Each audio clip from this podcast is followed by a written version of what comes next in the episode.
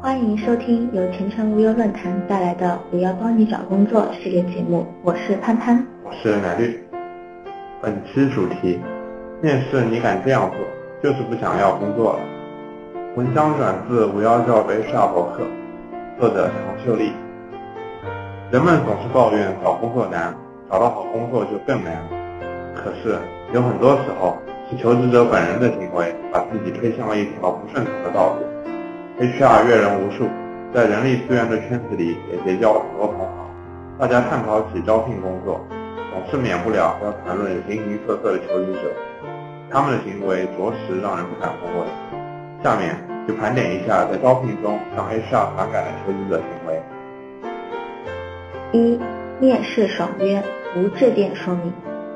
许多求职者在接到面试通知电话以后，口头答应了面试邀约。可是后来由于种种原因没有赴约，也没有主动给通知面试的公司说明情况。更有甚者，在公司给爽约的求职者再次电话询问情况的时候，求职者根本不愿再接听电话。这种不负责任也不礼貌的做法，会使求职者在公司招聘记录上留下不良记录。当 HR 筛选到求职者的简历，已经充分说明该公司对求职者有招聘的意向。HR 电话通知了求职者面试的时间和地点，就是发出了一个邀约。如果求职者在规定的时间不能赴约，可以在接到电话时事先讲明，看 HR 是否能再约时间。如果已经约好了面试，而遇到突发事件不得不爽约，也可以在面试前通知公司，说明不能赴约面试的原因，请求谅解。这样不仅体现了求职者是个信守承诺的人。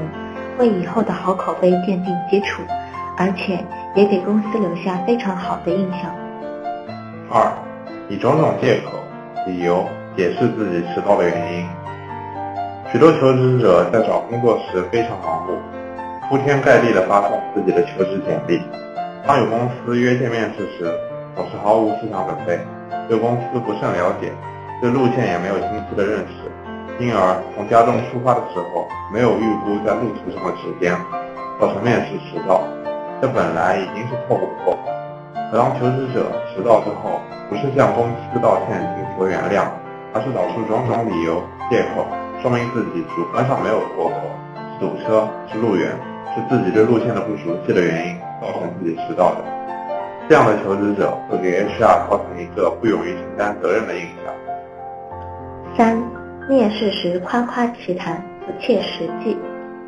HR 在面试时希望了解的是求职者真实的工作经历和知识技能，所以他们会想尽办法考察求职者。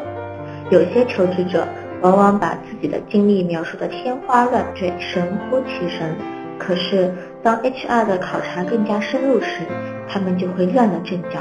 有的编造自己带领团队，创造非常不错的佳绩。可是，当你进一步询问他对团队的管理细节和创造业绩的实际情况时，他就支支吾吾、不知所云了。实事求是的态度是非常重要的。